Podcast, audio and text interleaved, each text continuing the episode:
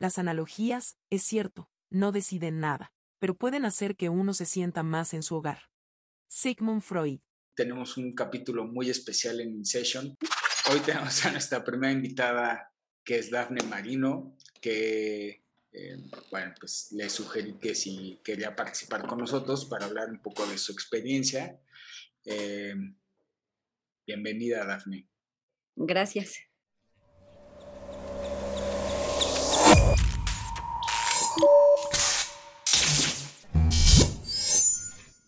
Atreverse a establecer límites, se trata de tener el valor de amarnos a nosotros mismos, incluso cuando corremos el riesgo de decepcionar a otros. Brent de Brown. Y alguna vez platicábamos esto y tengo aquí mi, mi post-it para recordarme eso, que escuchen un, yo en un podcast de un cuate que, que terminó en terapia, digo, después de una historia muy tétrica, este, deportista que termina en la cárcel, ya sabes, esa historia, historia súper hollywoodense, ¿no? Pero que muchas personas le preguntaban, bueno, ¿y ahora que vas a terapia y tomas medicinas y todo esto? ¿Ya eres feliz todo el tiempo? Y dice, pues no, porque pues, la vida no es ser feliz todo el tiempo, pero vivo en paz, ¿no? Entonces, creo que va un poco a la mano con eso que dices de la fluctuación. O sea, entender que fluctúa el asunto pero estar lo más en paz posible con uno mismo, ¿no? Desde mi punto de vista. Sí, pues miren, yo les comparto que ya hacia el final, hacia mi salida de, de este empleo, pues ya me sentía muy mal, no podía poner límites, pero sí acepté la ayuda de, de mi círculo más cercano y de mi terapeuta entonces, Pablo me apoyó escribiendo una carta donde recomendaba me recomendaba que renunciara porque el trabajo que estaba desempeñando ya implicaba un riesgo para, para mi salud, tanto física como mental. Y finalmente, o sea, yo presenté la carta de renuncia, no me la aceptaron y fue con la carta que me dio Pablo que, aceptaron liquidarme. Creo que me llevo como experiencia que si en dado momento regreso a trabajar a una oficina o en cualquier parte de, de mi vida laboral en la que esté, si empiezo a ver esos detonantes de que no, no me siento suficientemente buena, lo primero que me voy a preguntar es, ¿será que no estoy poniendo límites? ¿Estoy aceptando una carga de trabajo mayor a la que debería de asumir? O sea, creo que haber trabajado toda esta experiencia en terapia, poder identificar cuando siento ansiedad o cuando siento pánico, creo que me ha ayudado a, poderlo identificar y trabajar y usar las herramientas que Pablo me ha dado, como escribir o colorear, dibujar lo que siento eh, y alternarlo con la terapia de MDR y escuchar los audios de BLS. La verdad es que sí me han ayudado mucho cuando siento que ahí viene el monstruo, ¿no? Y pues de hecho fue con Pablo que retomé el amor que tenía por los colores y las pinturas y pues ahora terminé de maquillista profesional. Entonces, después de haber sido súper ñoña y dedicada a la academia porque mis padres son intelectuales eh, y tener maestría en seguridad internacional y relaciones internacionales, ahora veo que el mundo del maquillaje me ha abierto otras puertas y eh, lo he encontrado interesante y divertido, desestresante y hasta terapéutico. Mm. Entonces creo que eh, pues lo que Un me super cambio de carrera, ¿no? Y lo que me llevo de todo esto es poner límites, ¿no? Y hasta en el maquillaje lo puedo aplicar, ¿no? Con, con las clientas a ver, este es mi límite, ¿no? O sea, hasta aquí llega mi servicio y no, no te voy a regalar mi trabajo porque yo he invertido mi tiempo, mi dinero y mi esfuerzo en poder eh, desarrollar las técnicas que estoy aplicando contigo, ¿no? Entonces, estoy consciente de que puede volver a pasar, pero yo voy a hacer todo lo posible por no llegar al extremo de acabar otra vez en el hospital. Sí, o cuando suceda, la, la otra parte que es clave es cuando suceda, ya me puedo dar cuenta de ya me metí aquí, me voy a salir, ¿no? O sea, ya quedé, yo ya quedé con Frank que le voy a dar 100 consultas gratis porque hacemos el podcast. Y de repente digo, no, no es cierto, no, esto es invento, esto es mentira. Pero, no me ha dicho eso. Este, ya, entonces ahí puedo ir con Fran y decirle, ¿sabes qué? Aunque quede grabado y anotado, justo esa es la idea. yo puedo llegar con Fran y decirle, ¿sabes qué, Fran? Ya lo pensé, eso no me conviene, no me siento cómodo, no estoy a gusto. Y como yo no estoy a gusto, ni siquiera te va a ayudar a ti. Entonces se cancela el deal. Obviamente, ahí les voy a dar el ejemplo que yo siempre les doy a los pacientes cuando hablo de este tema. A Fran no le va a gustar. El ejemplo que yo doy es este.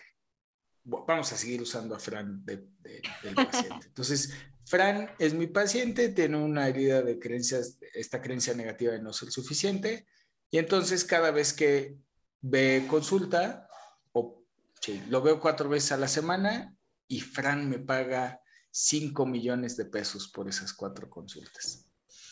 Y pues obviamente yo estoy feliz. Cuando Fran le cae el 20 que necesita poner límites, que está siendo eh, complaciente, rescatador, como lo quieran llamar, y entonces él llega y me dice, ¿sabes qué, Doc? Ya te voy a pagar las consultas al precio que es. Yo, que soy el que pierdo, el que estaba explotando o abusando esta situación, lo voy a querer boicotear y le voy a decir, no, Fran, o sea, lo entiendo perfecto, claro que sí. Oye, pero te veo muy mal, ¿eh? Yo creo que, yo creo que ya andas mal. Este, te tengo que ver todos los días, dos veces al, dos veces al día. Y ojalá ya algún día puedas pagarme lo mismo que antes, porque yo creo que teníamos una muy buena relación, un gran vínculo. Claro, pues sí, lo dices porque te estaba dando todo tu dinero, todo su dinero, ¿no? Entonces, eh, el, problema es que, uno, cuando se impone el límite, si alguien se enoja ante ese límite, esto es muy de TikTok e Instagram, si alguien se enoja ante ese límite, es porque justo esa persona algo estaba obteniendo de ti, sin mayor esfuerzo. Y dos, somos humanos y puede ser que yo ya tenga claro que no tengo la creencia, que puedo hacer, voy a volver a caer, voy a volver a caer en complacer, en rescatar, en enjuiciar, en victimizarme. Hay que ser un poco más compasivos con nosotros mismos y decir, no, eso ni, me, ni lo quiero ni me representa. Entonces me voy a meter ahí y me voy a, digamos, autorrescatar, me voy a salir aunque el otro se enoje, porque yo ya había quedado, pues sí se había quedado y ¿qué crees? Ahorita estoy desquedando. Sí, eso lo hacen las empresas. Oye, Dafne, pero es que si tú te sales, ya habías quedado que ibas a entregar el software y entonces vamos a quedar muy mal. Sí, yo ya había quedado y tú quedaste que iba a tener crecimiento y que me ibas a ayudar a hacer, a tener mejores salarios, a crecer profesionalmente y que ibas a cuidar mi salud mental quién es el que falló primero el trato. Entonces, desquedamos los dos, ¿no? Metes el dedo en la llaga, Pablo. es que es eso. Y como nadie quiere meterse en una situación incómoda donde tú le dices al otro, oye, sí habíamos quedado en esto, pero ahorita creo que no, no está funcionando, porque genera conflicto y emociones perturbadoras desde el argot del MDRO emociones incómodas, pues nadie lo quiere hacer. Y como entonces nadie lo quiere hacer, entramos en una pelea de poder y pues en una pelea de poder tiene más poder la empresa. Y pues los acaba, o sea, los empleados en general, pues aplastando. Y, ta y también, o sea, esta, esta parte de que no sé si llamarle cultural o qué, pero creo que en México nos cuesta mucho trabajo decir que no, ¿no? No sé cómo como esa parte de no nos gusta esa confrontación honesta como no, no que seamos deshonestos, sino que esa confrontación de la que hablabas, Pablo, de, decir, no, pues a ver, pongamos las cosas sobre la mesa y quién falló primero, o a ver, ok, yo estoy fallando, pero pues aquí, ¿qué onda? ¿Qué está pasando? ¿No? O sea, no sé. Yo, yo creo que sí, o sea, yo creo que a todos los humanos nos cuesta la confrontación. A nadie al final le termina gustando, ¿no? Es algo. Y creo que los, los mexicanos encontramos una solución muy fácil en no decir que no, sino decir que sí, pero no decir cuándo, como el son de la negra, ¿no? Entonces yo a todos les digo que sí, pero no les digo cuándo. Entonces, es una solución muy cómoda y muy fácil para los mexicanos hablo a título personal y experiencias personales. A mí me tocó, estando en España, que llegaban españoles y entonces decían, aquí somos muy sinceros, muy derechos y no sé qué. Y yo antes de estar en España había estado en Sonora, que ahí también son muy derechos y muy sinceros y eh, son... Entonces, yo decía, está bien, ¿no? Y de repente los españoles me decían cosas que no les, no les gustaban está bueno. Y luego cuando yo les decía las cosas que a mí no me gustaban, con la misma, con la misma regla que ellos medían, no, no aguantaban, o sea, de verdad se enojaban y llegué a escuchar palabras como tú qué indígena, tú qué indio, tú qué... Porque en realidad a la gente en general no le gusta la confrontación, no le gustan los límites, no nos gusta la verdad.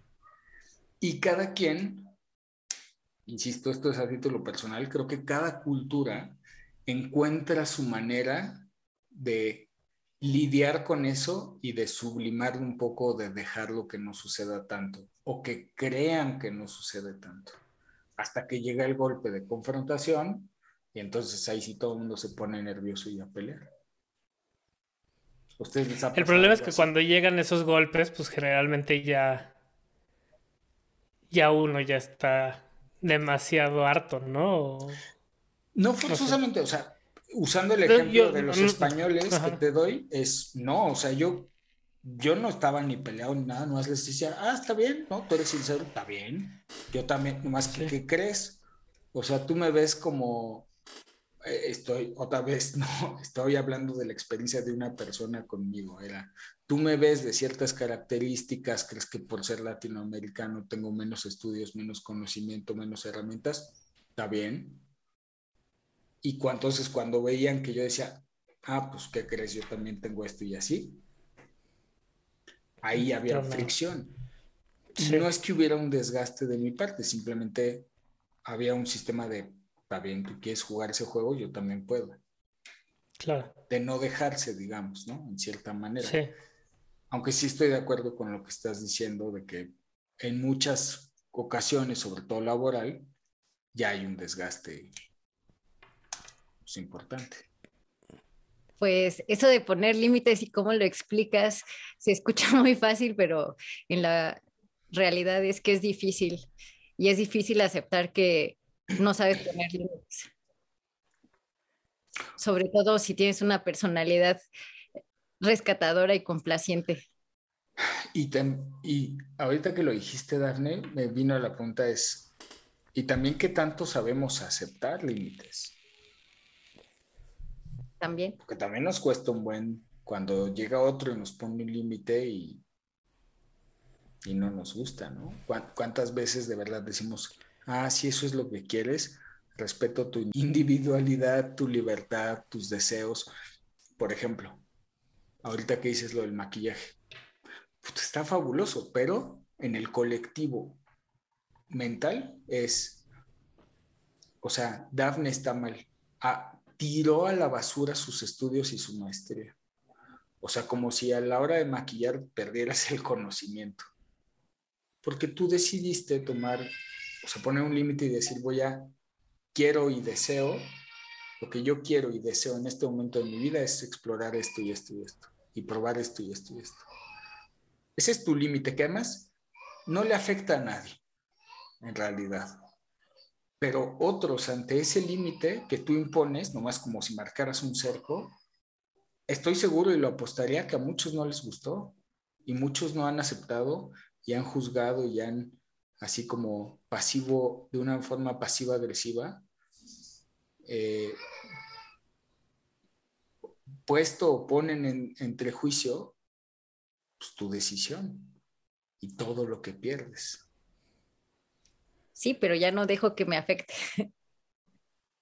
insisto, la pregunta es, a veces lo, hablamos muchas veces y en redes sociales y todo se habla de poner límites y la otra es, creo que algo que no se ha hablado y no hablamos mucho es aceptar los límites ajenos, aceptar la individualidad y la libertad del otro, ya sea mi papá, mi hermano, mi hijo, mi pareja, mi jefe, mi colaborador.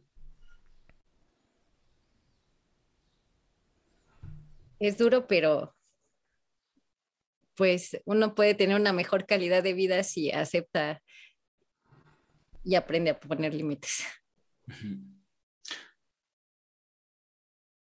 La gente autodependiente no es manipulable, y todo el mundo detesta a aquella gente que no se deja manipular. Jorge Bucay esta semana que acaba de pasar, vi un documental, no sé si tienen HBO Max, que se llama El peso del oro. Y es un documental que hace Michael Phelps con otros deportistas olímpicos.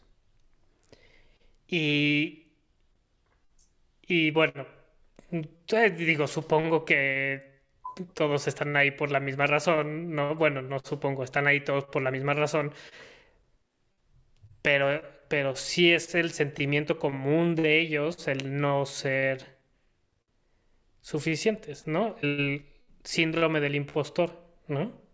Mm. Y el, el saber que, o sea, porque muchos de ellos te dicen, yo no era el mejor, ¿no? En, cuando era niño, bueno, pues niños, porque estos cuates empiezan, no sé, Michael Phelps creo que dejó de ir a la escuela creo que a los 14 años, ¿no? O sea, eran, se dedicó a nadar desde los 14 años y creo que ya no fue a la escuela y varios tienen historias así. Entonces esta parte donde te dicen, yo no era el mejor, pero pues era el que más le echaba ganas, el que más practicaba, el que más... Todo para un momento cada cuatro años, ¿no? Y luego después de cuatro años es como, ups, ¿y ahora qué hago? Lo sí, o sea, ¿qué hago? Le entro a otros cuatro años de entrenamiento, sufrimiento, ¿no? Para otros 15 días de fama o, bueno, no de fama, de satisfacción, porque trabajan cuatro años para esos segundos de competencia, ¿no? Y está súper interesante porque pues sí, todos entran como en esta parte de, pues, de depresión total, ¿no? Después de, de las competencias. Y la parte de que esos, por ejemplo, el, te decían, una carrera de 100 metros planos dura 10 segundos, ¿no? Entonces, este cuate que va a correr esa carrera entrenó cuatro años para esos 10 segundos. Y esos 10 segundos definen el si gana el oro y pasa a la historia o si llega en segundo lugar y nadie se va a volver a acordar de él, ¿no? Y así como él, hay 20 cuates que llegaron a las Olimpiadas, 10 que estuvieron en la final, ¿no? Y todos en el mismo mindset de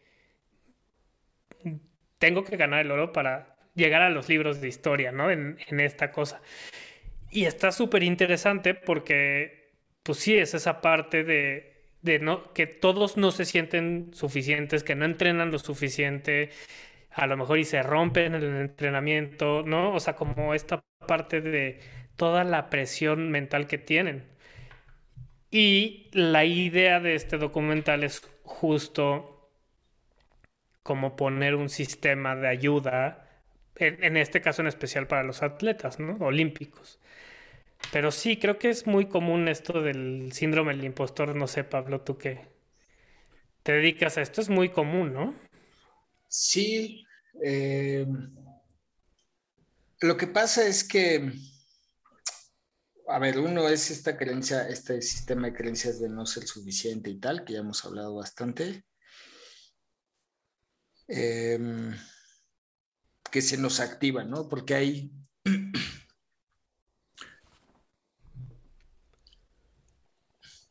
¿Cómo lo voy a decir?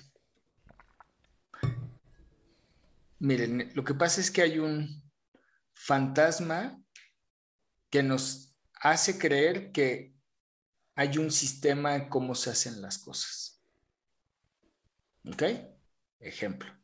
Cuando ustedes eran niños, ustedes creían que sus papás sabían perfectamente cómo se hacen las cosas. Y luego se hicieron adultos y que creen. Que no. Pues que no. ¿no? Que el adulto, pues ahí lo va resolviendo como, como va entendiendo. Si ustedes se van a una cirugía, ustedes dicen, no, pues el cirujano sabe cómo se hacen las cosas. Sí, pero él no sabe, o sea, que si ustedes fueran el cirujano, pues que cuando abran no saben qué se va a encontrar. Y entonces no hay un cómo hacer las cosas, no hay un sistema de guías de punto 1, 2, 3, 4, 5.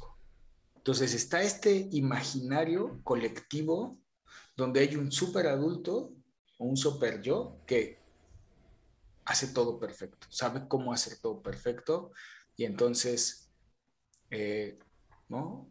Pues hay un, insisto, un, un super alguien que va a calificar. Entonces, el problema es que cuando la persona, quien sea, llega a un punto y no tiene esa validación de ese super yo que le dice muy bien, lo hiciste muy bien, seguiste el punto A, el B, el C, el D, se empieza a dudar porque es, pues, ¿quién llega? Imagínense ese niño, ¿eh? ¿Dónde está el adulto que va a llegar y me va a decir que lo estoy haciendo bien? Que me va a validar. Porque en mi imaginario, o sea, en mi imaginario, cuando crecí, debía de haber un adulto que llegaba y me decía. Entonces, el problema de este síndrome del impostor muchas veces o generalmente es que aunque hace bien las cosas, pues no tiene un punto de comparación o validación, y entonces se activan las creencias, no soy suficiente porque no, a lo mejor lo único que me valida es el, oro, por ejemplo, o un tiempo. Y si no llega, por a lo mejor un azar del destino, porque ya cuando estás hablando de que 10 segundos validan tu vida, ahí también entra el destino y la suerte, ¿no? Entonces, en el caso de que hablaba Dafne, todo el capítulo es, eh, pues, bueno, en toda esta charla es si, si, me dan el otro puesto, el ascenso o la otra cosa que estoy pidiendo, que es lo que seguiría en la escalera, no llega y entonces invalida y es pues claro, porque yo estoy haciendo todo mal, porque hay un super alguien que sí sabe cómo hacerlo, pero pues ese super alguien no existe. Pero también nos educaron así, no sé, Dafne, tú qué piensas, pero de la parte de ve a la escuela, estudias, haces... perdón que te interrumpa, pero es que es lo que te estoy diciendo, es de niños hay un adulto que valida y nosotros creemos, como el adulto nos valida, creemos que el adulto tiene la vida figure it out, la, la tiene resuelta. Entonces, cuando llegamos a la adultez, como no está la vida resuelta, pues lo único que nos queda buscar es ese súper adulto inexistente que me va a validar como lo viví en la infancia, a través de las maestras, los padres o algún otro, pero no existe. Pero aquí, ¿qué tanto es, o sea, el, el esta parte de que en algún momento de la historia de la humanidad, por lo menos en nuestros países democráticos y capitalistas, para las generaciones anteriores como nuestros abuelos o padres o bisabuelos sí funcionaba eso del vas a, o sea, el ir a la universidad sí te aseguraba una mejor vida y el tener una maestría todavía una mejor vida y el tener un trabajo y el, y lo, no sé cómo decirlo en español, pero lo que les llaman los gringos el grinding, ¿no? O sea, el el rascar, no sé, el esforzarse, ¿no? Y, y darse, o sea, y, y, la vida pues no es así, o sea, hay, hay veces que te puedes esforzar y esforzar y esforzar y, y, y no obtener lo que estabas esperando o lo que querías, ¿no? No sé, ya pues creo que desvarié. Yo, yo lo que aprendí de esta gran lección de vida es que si no te gusta el camino, camina diferente. Mm. ¿No? O sea, hay como ese colectivo imaginario de las cosas que debes de haber logrado a los 20, a los 30, a los 40, ¿no? Exacto. Pero, pero pues tú tienes que tener el valor y la fortaleza de decir, no es lo que quiero, yo quiero ir para la izquierda o para la derecha. No obtuve el resultado que yo esperaba en el trabajo que tantos años le dediqué, pues también hay que decir, pues ya hasta aquí, no, no estoy obteniendo el resultado que quiero, pues entonces adiós y a buscar otra cosa, a, a, ir por otro camino. Pero al final obtuviste este resultado, el cual es muy valioso, ¿no? pues nunca hubiera llegado a él si no hubiera tomado terapia y aceptar que ya no, no iba a llegar a más en ese empleo. Tenía que hacer algo diferente. Y a veces a uno le da mucho miedo porque dices, ay, pero ¿y ahora qué voy a hacer? ¿No? O sea, como parte de la depresión, que tienes pensamientos como, no, pues ya si no puedo seguir en este empleo, pues ya no sirvo para nada, eh, ya mejor me muero, ¿no? O sea, si no despierto mañana a nadie le va a importar. Porque no soy suficientemente valioso, porque no logré cumplir las expectativas que yo creo que todos los demás tienen de mí, ¿no? O sea, que yo creo que mis padres tienen estas expectativas de mí, yo creo que mi pareja tiene estas expectativas de mí y como no las estoy cumpliendo y me decepciono hasta a mí mismo, pues ya, ¿para qué sigo en este mundo, no? Pues no, o sea, para eso va uno a terapia y se da cuenta de que uno tiene diferentes personalidades y que es bueno en diferentes cosas y que hay más, más mundos y puertas por explorar en la vida y no, un empleo no te define como persona. Tú eres responsable de definir y forjar tu destino. Claro que se necesita un poco de suerte y fortuna, como decía Pablo, pero pues cuántas veces la vida te dice, por ahí no es, por ahí no es, y ahí estás tú terco, que dices, no, es que yo quiero por ahí. Y dices, no, pues es que tengo muy mala suerte. ¿Tienes muy mala suerte o no te quieres dar cuenta? Claro, claro. Tomando un poco lo que dice Fran y esto que dices ahora tú, es, tenemos, o sea, vivimos en una generación afortunada donde tenemos un buen de información, tenemos un montón de posibilidades, donde pasamos, piensa en el esfuerzo, Fran, y antes el esfuerzo era la tienda de raya, donde había la creencia de voy a generar, pero nunca pasaban de, el trabajo solo cumplía para la comida, el jabón y tal, y eran solo unos pocos. Después aumentó el, o sea, a través del esfuerzo y, y la colectividad, se han ido liberando cosas y se han ido liberando posiciones. Obviamente hace años a nuestros abuelos eran muy pocos los que llegaban a la universidad. Se empieza a liberar y entonces se hace más común. Y el sistema, por ponerle algo nombre a este enemigo, ¿no? Eh, el sistema nos la va poniendo difícil y nos mueve ese lugar donde hay que hacer el esfuerzo para cambiar. Yo creo que en el presente, a través del trabajo que han hecho, digamos, todo, todo el tema LGTB, ¿no? Todos esos colectivos, las mujeres, eh, gracias a esos movimientos hemos encontrado, se ha facilitado libertad en esas áreas. Y ahora lo curioso es que el esfuerzo, donde está la lucha, ya no es en el trabajo diario, sino justo en la búsqueda de libertad y de encontrar el camino de lo que quiero y necesito, de qué quiero dedicarle a la vida. Por eso entra todo el movimiento mindfulness, todo el mundo, todo este movimiento de viajar, donde los millennials dicen, a mí no me interesa tener carros, yo quiero conocer todo el mundo.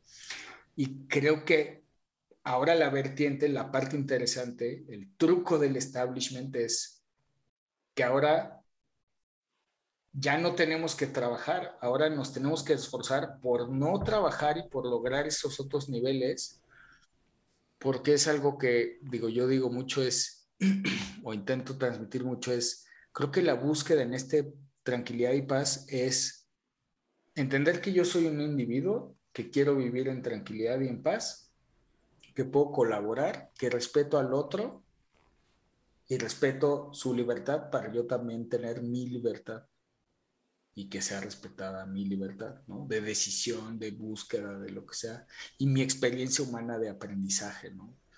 Eh, entonces, creo que por ahí es donde viene el truco y, y al final de cuentas una de las cosas que pues a mí me quedan de este capítulo, ¿no? Que es aprender a poner límites, sí, pero también aprender a respetar los límites, ¿no? Porque es esa, eso.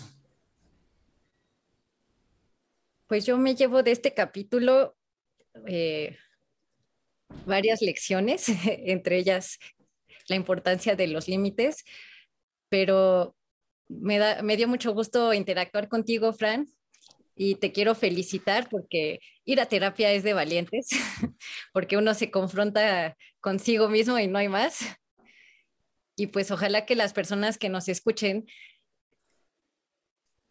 se animen a tomar el valor de que si se identifican con algunos de los síntomas o de las descripciones que hemos hecho, pues que busquen ayuda y no se esperen hasta que lleguen al hospital pensando que se están infartando, ¿verdad? pues muchas gracias. Siempre das una información que te abre los ojos y te ayuda a entender un poco mejor cómo es que funciona este mundo y cómo funciona uno mismo. Entonces, pues gracias por abrir este espacio, Pablo gracias a ti por ayudarnos, por acompañarnos, lo agradecemos un Sí, gracias por, por ser la primera invitada. Este, estuvo padrísimo. Yo nada más me quedé, me hubiera gustado un poco más hablar de la parte de BLS y la escritura y eso, porque a mí me ha ayudado mucho, pero pues ojalá y algún otro día tengamos la oportunidad de ahondar en otros, en esos temas. Claro, esas herramientas eh, sí te cambian la vida, ¿no? Y es como, ok, ya identifiqué que tengo ansiedad, depresión o este, ataques de pánico, ¿y ahora qué hago? Mm, exacto. Sí hay herramientas y sí sirven, ¿verdad, Fran? Sí, la verdad que sí. Si quieres ser respetado por los demás, lo mejor es respetarte a ti mismo. Solo por eso, solo por el propio respeto que te tengas, inspirarás a los otros a respetarte. Fyodor Dostoyevsky. Bueno, pues muchas gracias por acompañarnos. Un placer.